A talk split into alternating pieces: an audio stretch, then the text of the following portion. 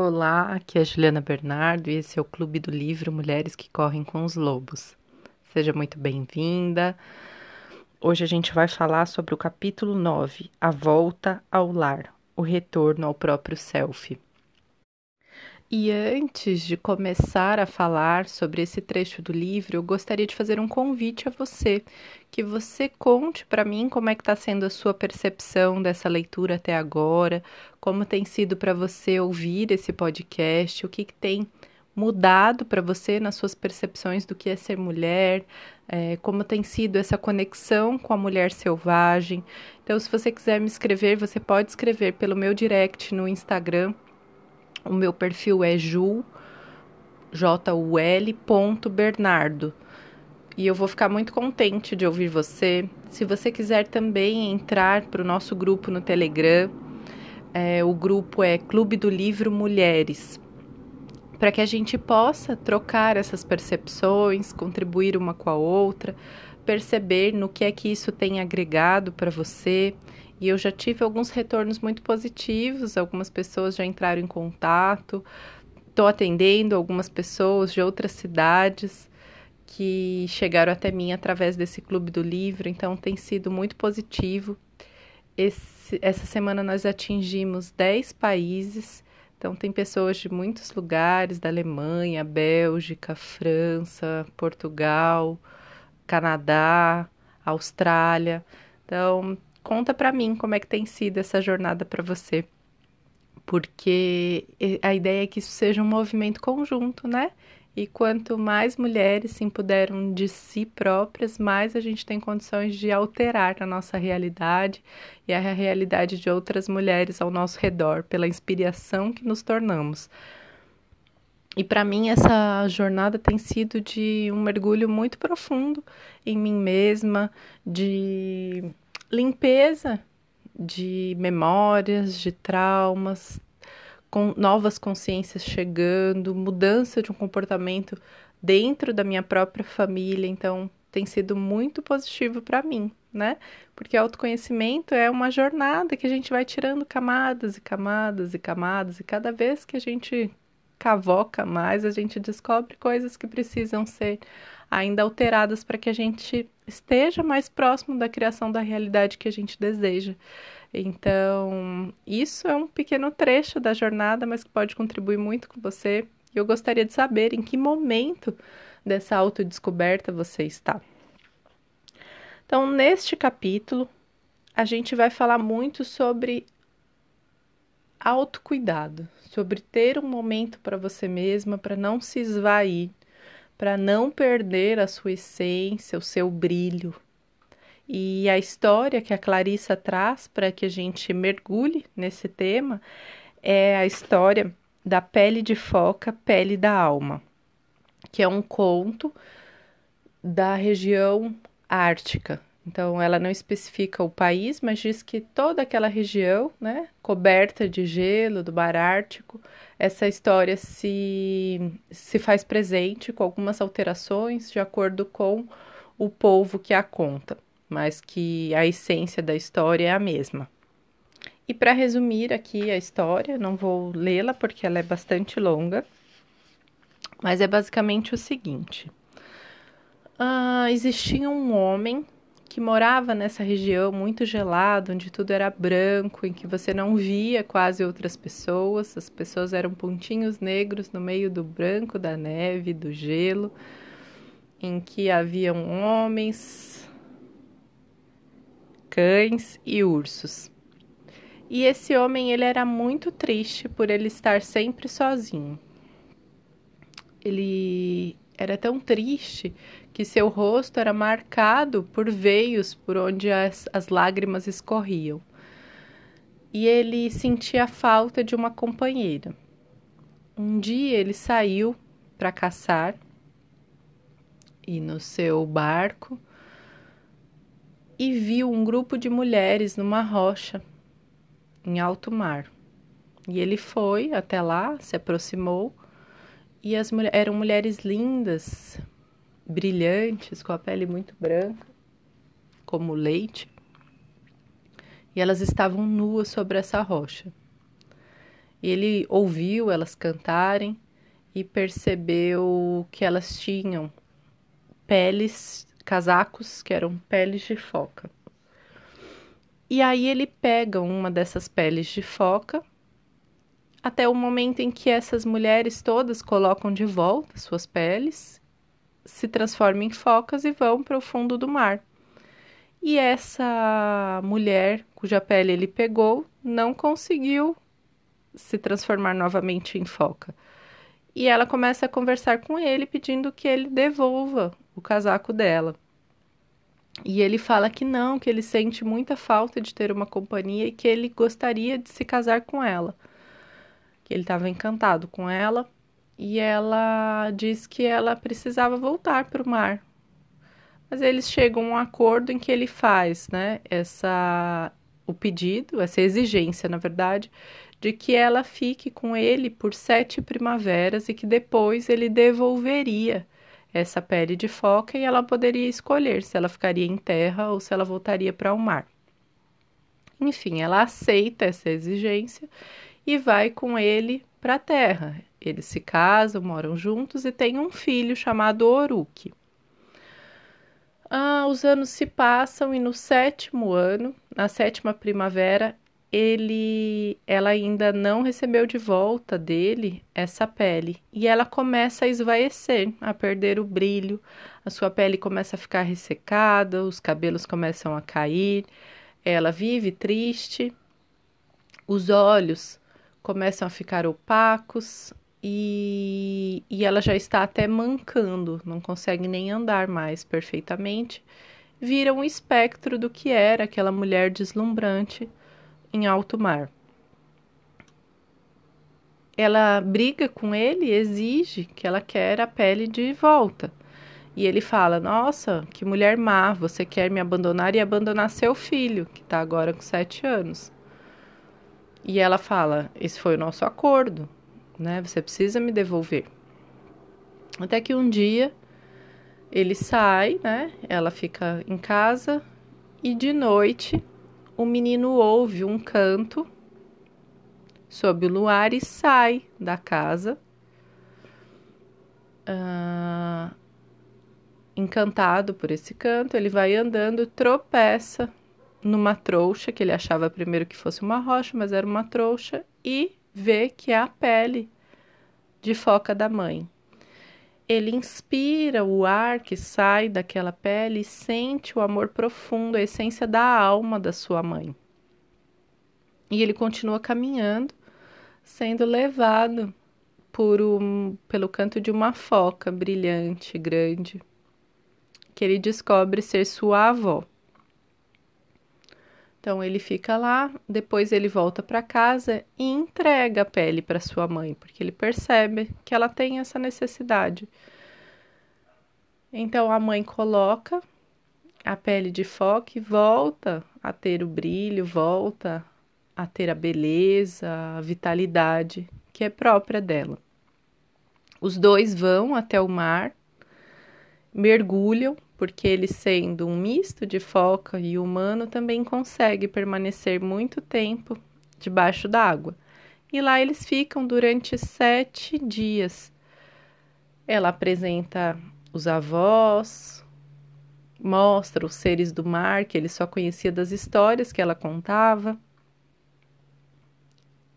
E até que chega o momento dele retornar para a terra depois desses sete dias ele, ela leva o filho até a beira do mar, até o litoral, se despede dele e fala para ele que ela sempre vai ser a mãe dele. Quando ele tiver saudades, basta que ele toque qualquer uma das coisas que ele, que ela tinha, os talheres, as roupas, para que ela receba esse amor e que ele pode também ir ao mar visitá-la. Enfim, esse menino cresce, se torna um artista, um cantor, tocador de tambor, e ele é conhecido por ir até o mar e conversar com uma velha foca prateada que escapou diversas vezes da caça dos homens e que resiste, permanece viva. E assim encerra a história. Ah, e eu achei essa história muito linda. Inclusive, eu ali pro meu filho, né? O Gael tem quatro anos, ele adora histórias antes de dormir. E no sábado eu tinha pego esse capítulo para ler, né, para poder fazer esse podcast. E na hora que ele foi dormir, ele começou que queria uma história, uma história nova, e eu não tinha lido ainda a história, né? Porque às vezes tem coisas aqui que não são muito adequadas para criança. Mas essa eu fui lendo, né, observando se não tinha nada que tinha que cortar durante a história e li para ele. E ele ficou muito comovido, né? Porque fala justamente dessa relação da mãe com a criança, né? E claro que a Clarissa vai fazer aqui uma análise mais profunda, mas no entendimento dele ficou essa questão da mãe que está cansada de só ficar em casa, que precisa se retirar para se regenerar, da mãe que está perdendo o brilho, que está triste, e que são questões que a gente discute em casa que a gente conversa, da necessidade de que eu tenha meu espaço próprio, de que ele respeite o meu espaço e o espaço dele, de que ele está crescendo, né? E, e, que ele precisa ter autonomia, porque senão a mamãe se sente sugada e a mamãe fica triste, e de vez em quando a mamãe tem que ficar sozinha. E ele ficou refletindo sobre isso e perguntando se eu ia embora para o mar se não tinha perigo de eu virar uma foca. E eu expliquei para ele, né? Eu sempre digo isso, de que a mamãe vai estar tá sempre com ele no coração dele, mas que ele vai crescer e que vai para o mundo e que esse é o objetivo de todos nós. E aí ele, ele é muito apegado ainda, né? Ele tem quatro anos, mas desde sempre muito apegado. E ele tem sempre essa preocupação. Enfim, no dia seguinte, ele contou essa história para o pai dele também. E, e aí veio, né, com essa preocupação de agora deixa a mamãe quieta, vamos brincar nós dois, porque para a mamãe não ir embora, né? E eu deixei claro isso, de que a mamãe não vai embora, mas que a mamãe precisa de espaço, e ele foi se conscientizando através da história, né? E que a Clarissa coloca isso, né? Dos aprendizados que estão arquetipicamente no nosso inconsciente, de que todos somos capazes de acessar. Então, isso foi um exemplo, assim. E, e aí depois eu vou ver como é que isso vai ficar, né? Porque aí no domingo eu vim para São Paulo, tô gravando isso aqui de São Paulo. E ele ficou lá com o Marcelo, meu companheiro, porque eu tinha coisas para fazer pela internet, não podia ficar lá no sítio, né? O acesso à internet é mais precário. E, e aí eu achei bem interessante assim o resultado já imediato da história. E daí a Clarice ela vai analisar essas personagens a partir do interior, né? Não dessa relação mãe filho. Depois ela vai tocar nessas questões de como a mulher está na sociedade, mas o que ela vai analisar aqui, a princípio, é esse homem como o ego, né? E a pele, o retorno como a alma, né? Ah, esse homem é o ego que tenta privar essa mulher de sua alma. E a pele é uma forma dela se conectar, né, e se tornar a foca que é a sua alma. E ela inicia o capítulo falando dos ciclos, da importância dos ciclos, de que quando a gente está na natureza, a gente consegue identificar diversos ciclos. O ciclo da água, o ciclo de cada uma das árvores, quando elas estão é, cheias de, de folhas e depois quando elas começam a secar ou quando elas estão cheias de flores, os frutos, uh, os ciclos dos animais de reprodução, o ciclo de cada uma das espécies, a observação da neve, de quando a neve ela está mais rígida ou quando ela começa a derreter, e que são inúmeros os ciclos presentes na natureza e que a gente reduziu todos esses ciclos a hoje observar apenas quatro, né, que são as quatro estações. E que quando a gente se afasta desses ciclos, da observação de que a mudança é constante, a gente se afasta dos nossos próprios ciclos, né? E como mulheres, nós somos extremamente cíclicas e influenciadas por essa natureza. É, a relação mais óbvia que a gente sabe é a relação com a lua e do nosso ciclo menstrual, mas a gente tem diversas oscilações de humor, de oscilações de como se comporta o nosso intelecto, o nosso corpo, e a gente foi se afastando disso. E durante esse capítulo, ela vai falar desses ciclos de estar em contato com as pessoas ao nosso redor e estarmos sozinhas nesse mundo da alma para nos abastecermos. Estarmos aqui presente no mundo material, no mundo físico, cumprindo nossas obrigações e tarefas, mas é, percebendo que isso não é o que nos completa integralmente, que a gente necessita desses períodos de retiro, de restabelecimento do nosso verdadeiro ser, que nós precisamos desses períodos de solidão. E que é essa solidão que permite que a gente se conecte e que ouça a nossa própria alma, que está presente o tempo inteiro, mas que a gente se desconectou por diversos fatores, né? Seja por uma visão mais científica e materialista do que é a vida, como se nada que estivesse, como se tudo que estivesse além dos nossos cinco sentidos não existisse ou não tivesse importância. E que a partir dessa visão, a nossa vida vai empobrecendo, né? Perdendo essa profundidade, essa beleza que ela pode ter. E entrando nos automatismos que a vida em sociedade nos exigem que é uma coisa que eu costumo falar muito, né, para as pessoas que eu atendo ou é, dos programas que tenho, rede social, que é o risco de cair nesse automatismo, da gente virar só uma pecinha da engrenagem, um autômato, né, um robô, que é o que a sociedade prega, que o sistema, né, econômico, social organizado dessa maneira espera de nós.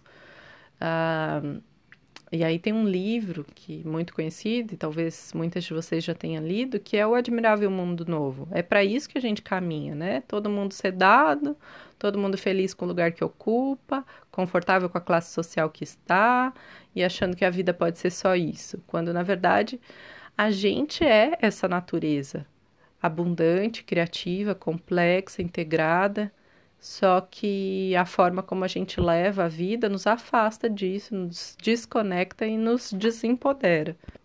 E essa pandemia, ela trouxe muitos momentos para as pessoas de solidão e possibilidades de reflexão.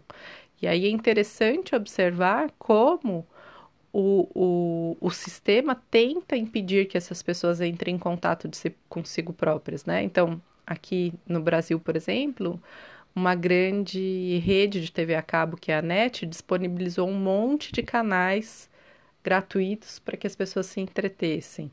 Uh, tem, né, todos essas, esses streams, né, Netflix e outros surgindo para que as pessoas estejam sempre ocupadas no entretenimento ao invés de olharem para si próprias. Muitos cursos sendo liberados e, e é muito positivo, né, que as pessoas se informem, que estudem, mas elas perdem a oportunidade desse mergulho interior, dessa profundidade dos sentimentos, porque a qualidade da nossa vida ela é precisamente a qualidade das nossas emoções.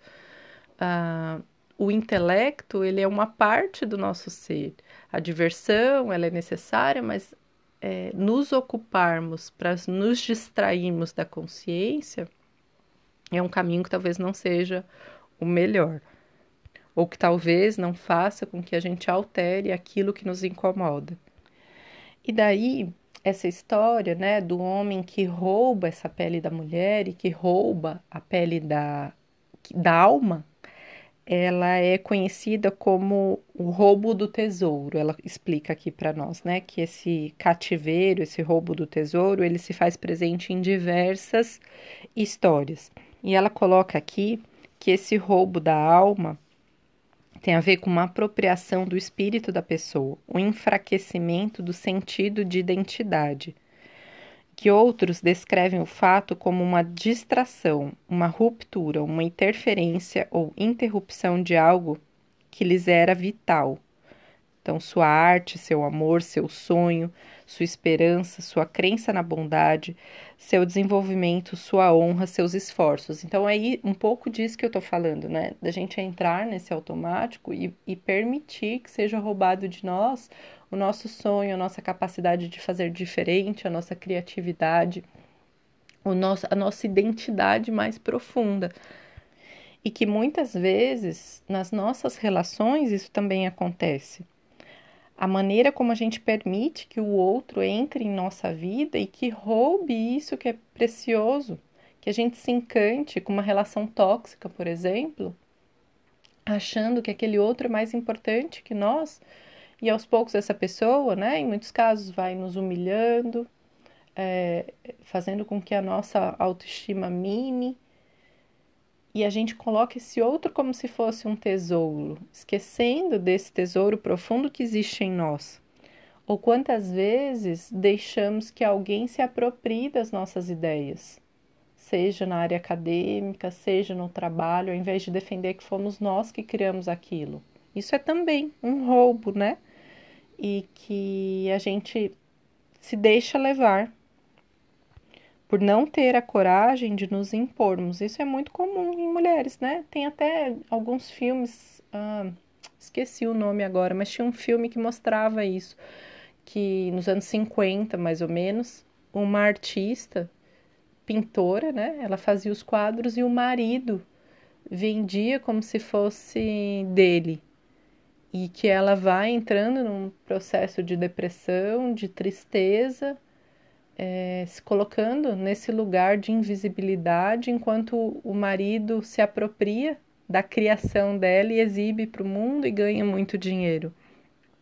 E, e, isso é uma coisa que foi muito comum. O próprio Rodin, né, escultor super famoso, a gente sabe da, da amante dele que tinha muitas das ideias que eram consideradas geniais e que tornaram ele famoso enquanto que ela vai definhando por ver a obra dela sendo apropriada até ser trancafiada no manicômio, assim. Então, é, essa ideia do homem se apropriar da criação intelectual, artística da mulher é algo comum em toda a história e que trouxe sofrimento e perda dessa alma para muitas mulheres.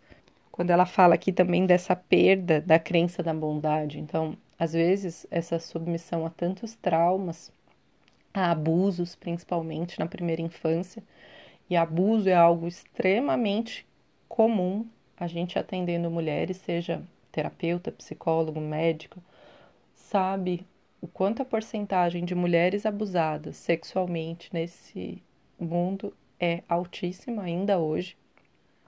O quanto essas mulheres elas perdem esse tesouro essa crença na possibilidade de um amor verdadeiro, que não seja abusivo, que não machuque, que não cause feridas. Então, reflita e anote no seu diário quais foram os roubos que você teve desse seu tesouro que te afastaram da sua alma. Em quais momentos da vida você se sentiu furtada nesse sentido? E aqui vou ler um trecho em que ela explica a questão da pele, né? A pele na história não é tanto um objeto, mas a representação de um estado de sentimento e de um estado de ser, um estado que é coeso, profundo e que pertence à natureza feminina selvagem. Quando a mulher se encontra nesse estado, ela se sente inteiramente dona de si mesma, em vez de sentir, de se sentir fora de si mesma, a se perguntar se está agindo corretamente, se está pensando certo. Embora esse estado de comunhão consigo mesma seja um estado com o qual ela ocasionalmente perca contato, o tempo que ela anteriormente passou ali a sustenta enquanto ela se dedica ao trabalho no mundo. A volta periódica ao estado selvagem é o que reabastece suas reservas psíquicas para seus projetos, sua família, seus relacionamentos e sua vida criativa no mundo objetivo. Então tem aqui, né, explicitado a importância de que a gente tenha esse retorno periódico à alma, que a gente crie uma rotina que inclua isso na agenda e que não assim, quando for possível eu vou olhar para mim mesma. Quando sobrar um tempinho, eu vou ficar sozinho comigo mesmo, que é o que acontece com a gente. A mulher aprendeu desde cedo que tinha que ser aquela que resolve tudo para todos. Ela vai falar em algum trecho mais para frente sobre o arquétipo da curadora, do grande curador, que a gente mergulha nesse arquétipo e que não dá conta, porque um arquétipo é uma imagem criada, é uma alegoria perfeita. Só que um humano não dá conta de viver um arquétipo. E nós, mulheres, fazemos isso. Então, por exemplo, se o vizinho passar mal, você vai dar um jeito de ir lá acudi-lo e ajudá-lo. Mas você muitas vezes está morrendo por dentro e não para para olhar para isso, para cuidar de você, para fazer terapia, para pedir ajuda para alguém que seja profissional qualificado para fazer isso. Você não vai gritar pelos seus direitos dentro de casa, exigindo que você tenha tempo para si própria mas se o outro precisar dessa ajuda, com certeza você vai ser uma das primeiras pessoas a se levantar para acudi-lo. E outro ponto que ela coloca aqui é essa questão da dúvida interna, dessa insegurança. Quando a gente está desconectado de quem a gente é, a gente procura o tempo inteiro validação e concordância do outro. E isso fica presente no discurso, quando você conversa, né?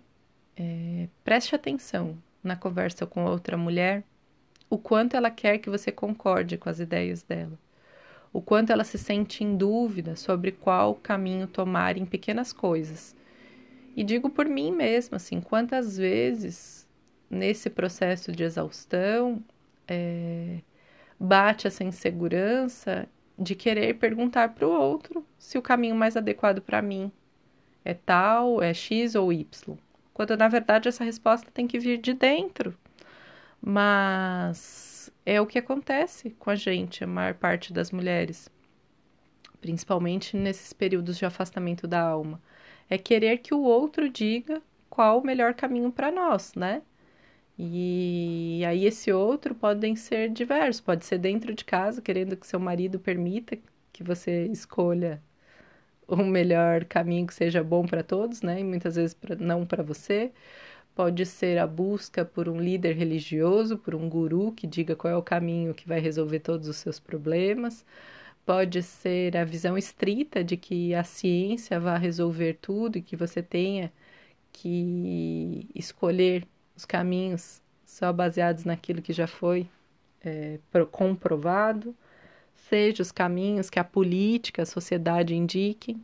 Então, comece a fazer esse exercício na sua fala, na sua escuta, né? Do que você fala, do que o outro fala, para perceber se há muito dessa insegurança, dessa busca por concordância e validação, e se tiver, talvez seja o momento de você dar uma pausa e se conectar com a sua alma, de perceber que a sua intuição é quem tem que dizer o caminho que tem que ser seguido e não o outro.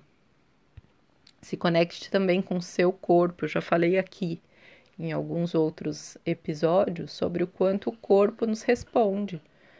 E eu tenho feito esse exercício mais conscientemente também, de perguntar para o meu corpo a respeito das minhas decisões e perceber se é leve para ele, se é pesado, e se for leve, seguir esse caminho, se for pesado, escolher outra coisa. E a gente tem a oportunidade de escolher de novo a cada pensamento, a cada 10 segundos. Então, escolha.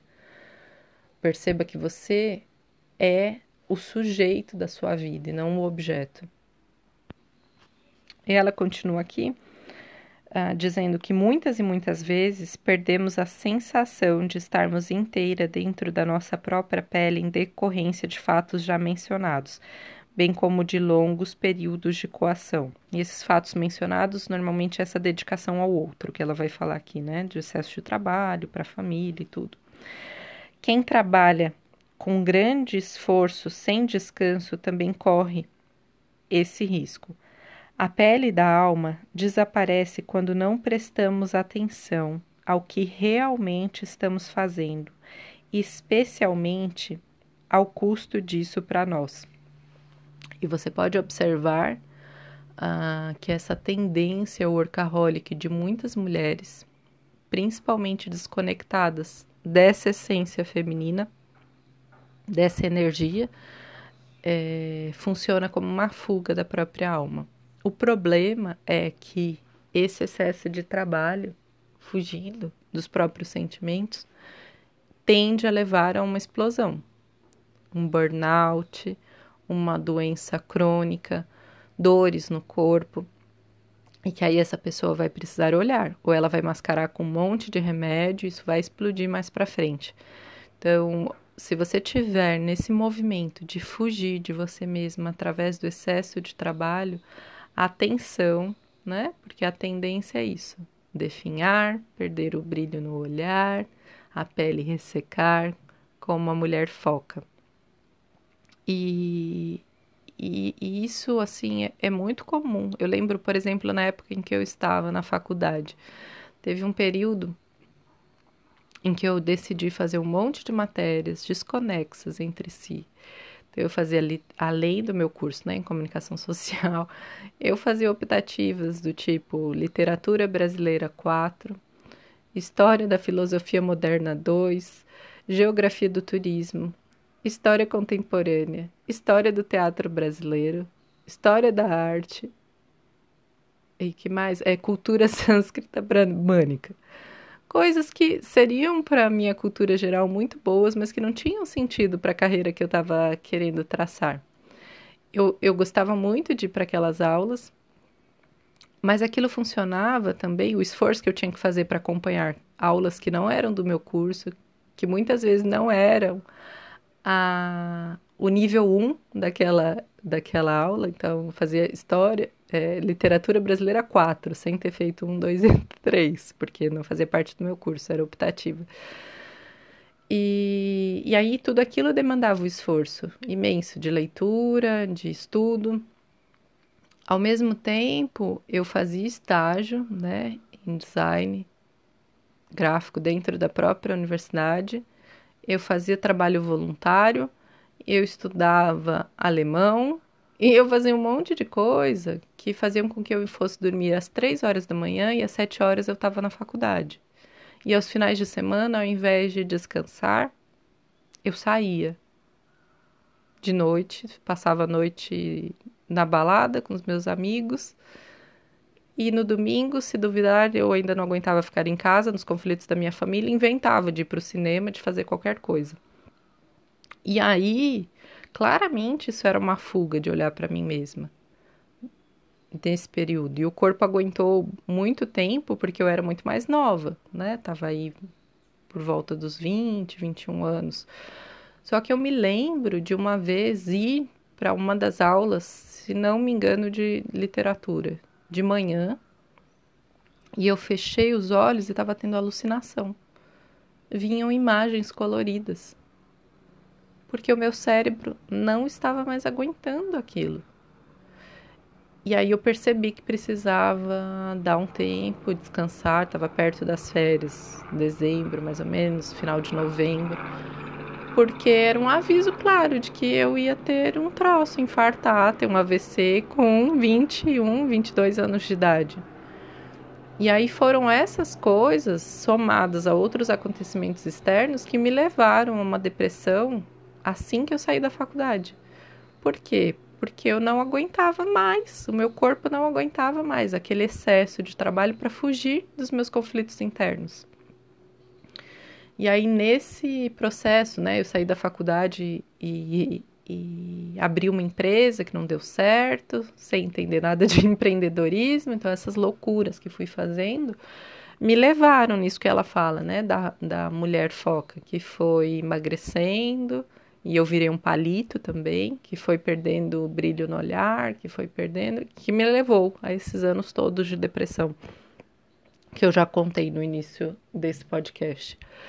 Então fique atenta, se você perceber que esse excesso de trabalho, de estudo, de atividade tem a ver com não conseguir parar e observar o, os buracos internos, é, o caminho é este. Então, pare antes de chegar nesse, nesse afastamento completo da alma.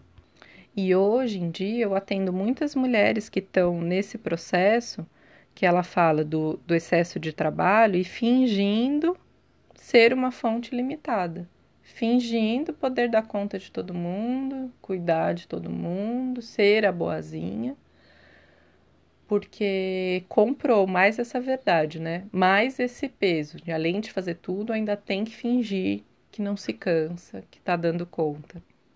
E daí ela vai falar que ninguém consegue permanecer o tempo inteiro conectado a essa alma mas que a gente precisa fazer essas transições, esses mergulhos periódicos. E agora eu convido você para pensar em quais são esses momentos, o que é que faz com que você sinta a sua própria alma. E isso é uma experiência individual. Algumas pessoas podem se sentir em conexão com essa alma dançando, outras pintando, outras ainda na imersão na natureza, né, afastada do celular, do computador. Para algumas pessoas é brincar com um cachorro, é viajar. E aí ela fala que existe uma diferença entre viajar de férias e se ocupar e estar em real presença né, na natureza, se conectando com quem você é, no silêncio, nessa necessidade de olhar para dentro.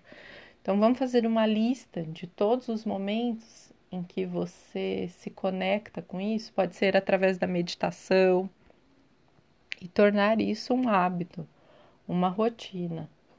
Perceber antes de você entrar nesse declínio, perceber quando é que o seu corpo já está pedindo esses momentos. E ela coloca aqui, ó, num trecho sobre o definhamento e a invalidez.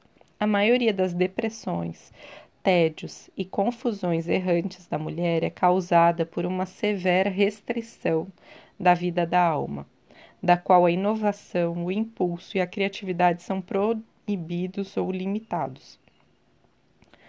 As mulheres recebem um enorme impulso para agir proveniente da força criadora não podemos ignorar o fato de, de ainda ocorrerem muitas apropriações e mutilações dos talentos das mulheres através das restrições culturais e do castigo aos seus instintos naturais e saudáveis. Então, eu já falei né, sobre algumas apropriações na arte que existiram, essas mulheres foram roubadas. E aqui a importância de usar a criatividade, né? Assim como a gente tem o nosso útero que gera e que gesta uma criança, a gente tem energeticamente a capacidade de criar projetos, de criar arte. A criatividade ela é intrínseca à mulher.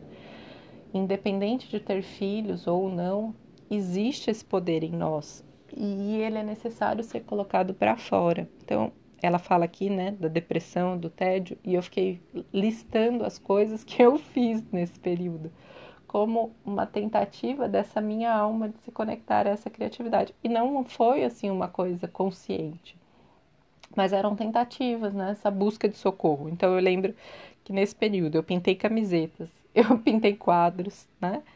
Ah, eu fiz aula de cerâmica, fiz um, parte de um projeto de teatro que a gente fez, uma remontagem do Castelo do Kafka, que foi incrível.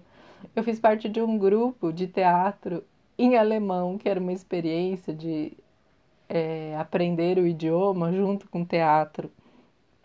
Eu voltei a fazer aula de instrumento, então eu fiz aula de violão, tempo. Fiz aula até de canto gregoriano, para você ter uma noção. E olhando para trás, eu vejo que isso todo era tentativas da minha alma de colocar essa criatividade para fora. E lendo esse livro, principalmente esse capítulo, eu decidi que eu vou aprender a pintar aquarela. E não é para expor. Eu gosto muito de arte, né? Eu fiz mestrado em artes, mas eu não, não me considero artista nesse sentido de produzir.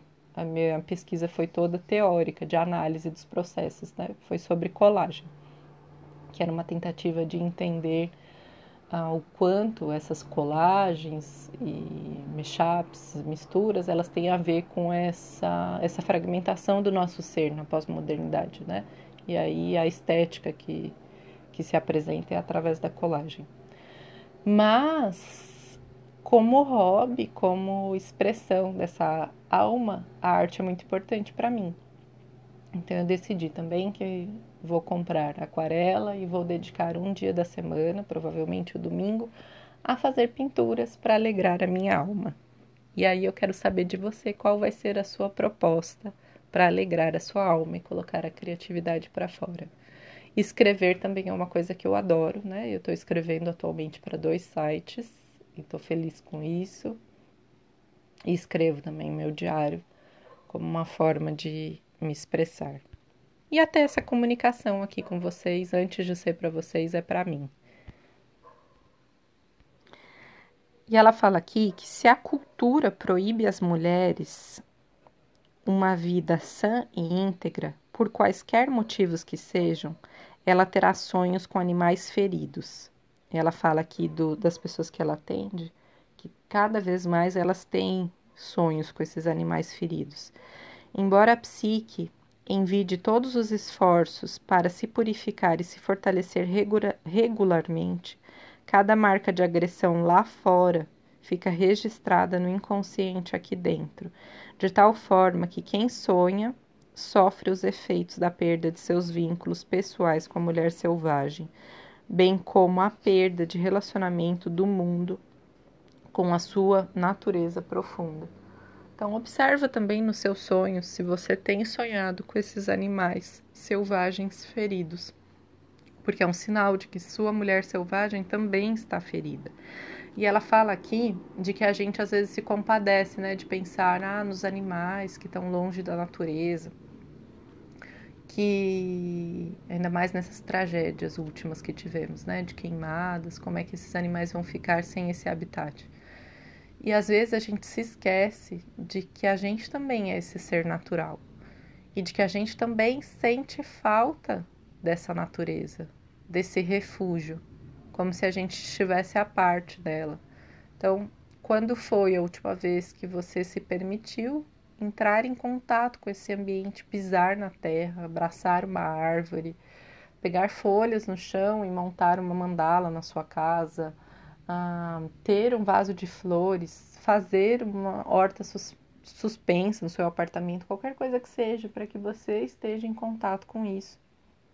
Usar os óleos essenciais são maravilhosos e trazem esses espíritos das plantas para nós, esse aprendizado que mudam completamente o nosso humor, que trazem vitalidade, ajudam a gente nesse processo. Então, permita-se usufruir disso que a natureza tem de melhor para nos acolher, para nos fortalecer.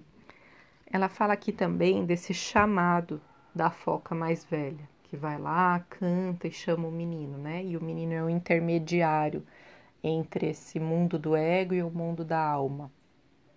Ele é um misto, né? Ele é híbrido, e esse chamado da foca mais velha, muitas vezes ele se apresenta na irritação que a gente sente, na vontade de gritar para ter o próprio espaço, na vontade de expressar essa agressividade. E essa inquietação, essa agressividade, elas são esses sinais, esse chamado para que você se retire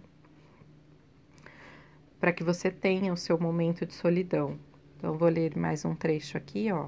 A inquietação da mulher durante esse período vem muitas vezes acompanhada de irritabilidade e de uma sensação de que tudo está perto demais para ser agradável ou longe demais para nos proporcionar paz.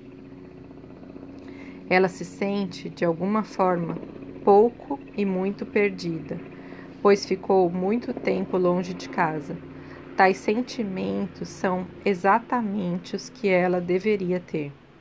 Então, essa irritação, ela não é problemática, ela é um sinal necessário para que a gente reveja algumas coisas.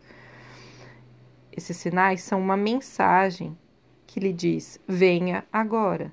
A sensação de dilaceramento vem de ouvir, conscientemente ou inconscientemente, algo que nos chama, que nos chama de volta, algo que não podemos dizer não sem nos machucar. E aí, ela fala aqui do quanto a gente dá desculpas quando a gente tem esse chamado. Porque a casa precisa ser limpa agora, porque as crianças precisam da minha atenção, porque o meu chefe está aqui do lado esperando que eu entregue o resultado agora, porque eu tenho que resolver os problemas de toda a humanidade. Afinal de contas, a gente foi educada para que todos os problemas do mundo a gente tem essa crença de que possa resolver, sejam as pessoas passando fome na África, na Índia, seja onde for, a gente acha que é nossa responsabilidade. E claro, estamos todos conectados, temos responsabilidade social com aquilo que ocorre no mundo, mas como indivíduo não temos como pegar todo esse peso para nós, porque isso faz com que a gente define ah, e outra coisa, antes de dar para o outro, é necessário que a gente cuide de nós mesmos. E 100% das mulheres tendem a querer cuidar do outro antes de cuidar de si própria. E o amor, ele tem que transbordar. Senão ele seca. Senão a pele resseca e os olhos ficam opacos, como a gente está vendo, né, durante todos esses minutos aqui. E, e aí, quando ela explica sobre o homem solitário, né, que representa o nosso ego, ela explica também que a gente vive sempre num conflito dentro da psique humana, que é o conflito entre o ego e a alma. Que os dois, eles lutam por controlar a nossa vida. E que no início da vida, na infância, na formação da nossa identidade, é o ego quem ganha sempre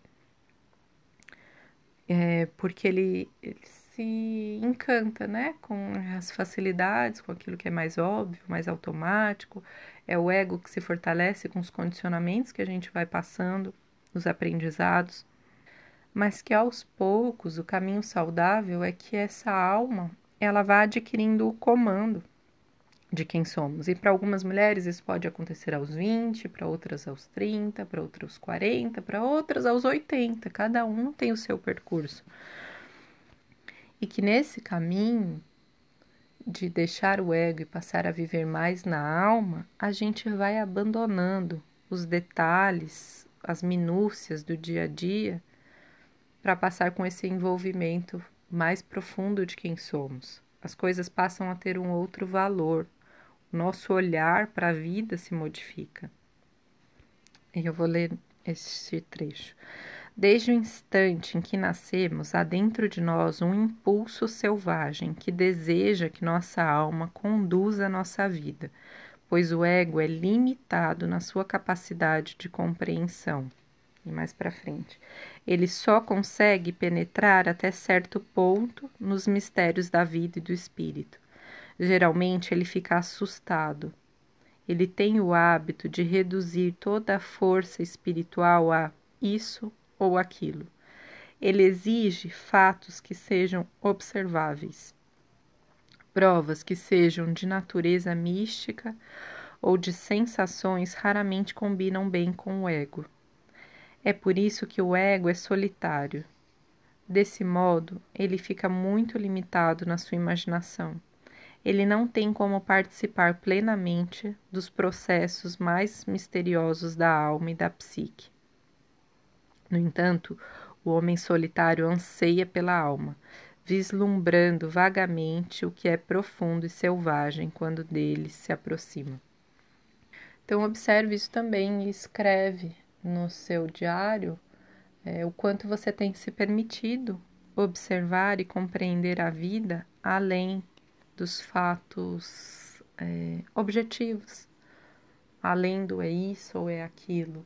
O quanto nesse percurso você já se conectou com a sua intuição, quais mensagens você já conseguiu observar da sua alma, uh, o que, que ela tem lhe mostrado, quais os caminhos que são mais favoráveis para que você viva com mais leveza e alegria, conta para mim como é que tem sido isso. E agora vamos fazer uma prática. Sente-se confortavelmente, com os braços e pernas descruzados. Inspire pelo nariz, solta o ar pela boca. Inspira e expira. Relaxa todo o seu corpo. Baixe todas as suas barreiras, tire as armaduras. Permita-se estar 100% vulnerável, como se você estivesse nua. Relaxe mais.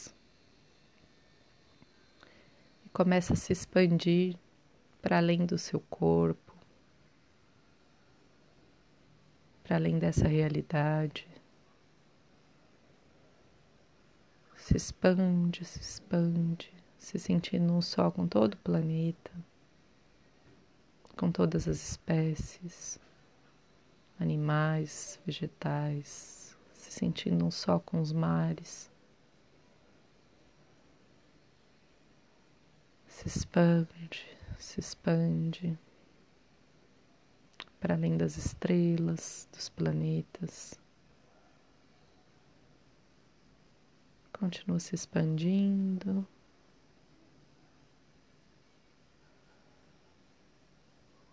Se sente tomada por uma luz branca.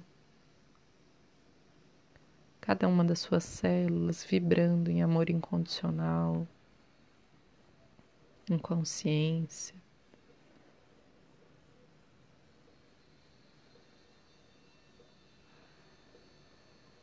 E se imagina caminhando em todo esse branco de luz.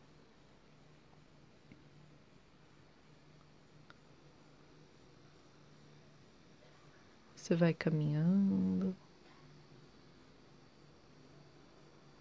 Encontra a sua pele de foca.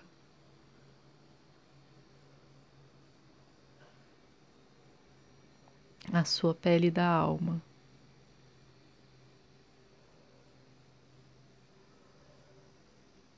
Nesse instante você coloca essa pele da alma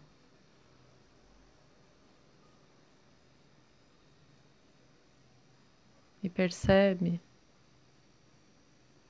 seus olhos voltando a ter brilho, seu cabelo voltando a ter volume, a pele voltando a ter elasticidade.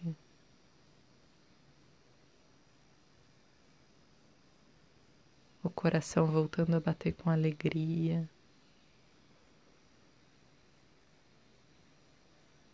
Observa todos os outros pesos sendo retirados das suas costas,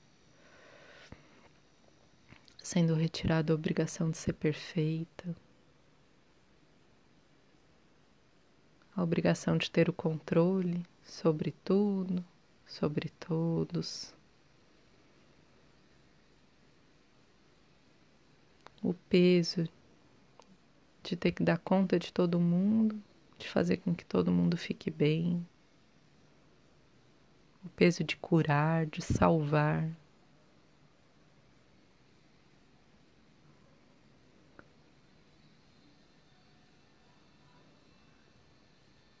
Deixa que saia o peso de se esconder, de esconder suas imperfeições, o peso de calar sua criatividade. Vai liberando isso de cada uma das suas células.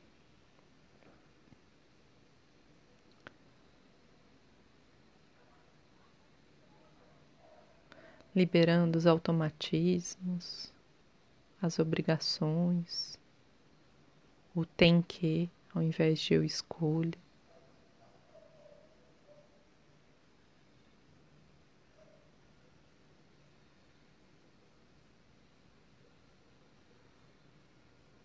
Liberando excesso de ruído.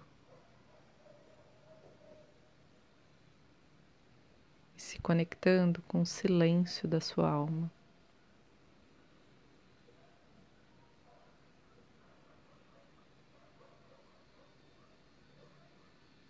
Percebe que essa pele faz com que você seja capaz de ouvir esse silêncio.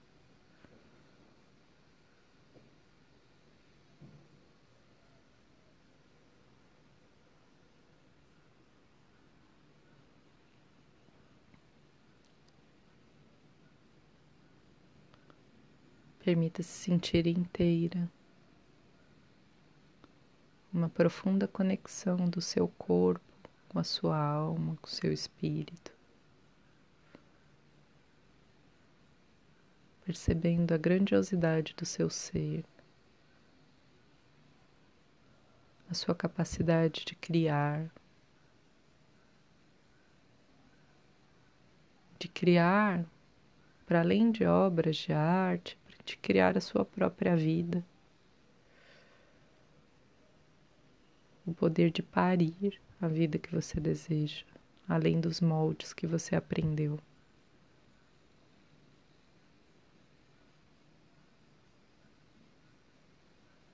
Deixa que sejam liberadas também todas as crenças, os modelos do que é ser mulher, do que é ser mãe, modelos de relacionamento afetivo. Permita que isso tudo seja devolvido à origem, liberado do seu campo, colocados para fora da pele da alma.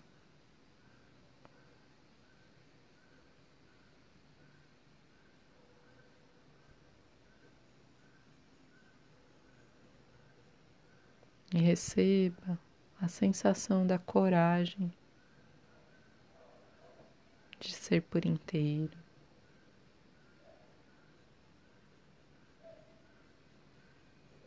A força de ter o seu espaço sem ter que lutar, sem ter que brigar, simplesmente acessando dentro de você.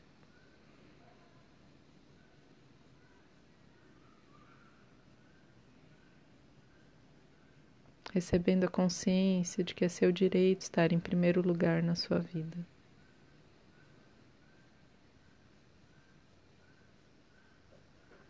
A consciência do que é autovalorização.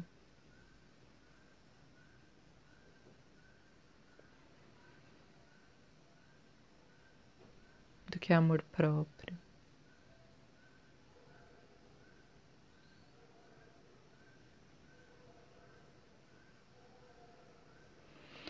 Permita que essa pele envolva você inteiro numa luz dourada.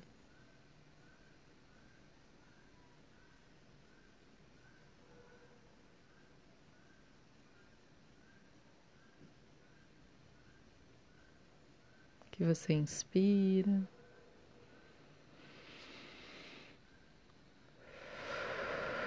E coloca para fora, na cor que você escolher, aquilo que te impede de ser essa essência selvagem. Inspira dourado, expira aquilo que não é seu. Inspira e expira. E no seu ritmo, no seu tempo, você vai voltando para aqui agora, mexendo suavemente os dedos das mãos, dos pés e abrindo os olhos. Um grande beijo, uma excelente semana para você. Gratidão por estar aqui comigo, me ouvindo. E espero seus comentários, suas contribuições para que a gente vá conversando. Até mais!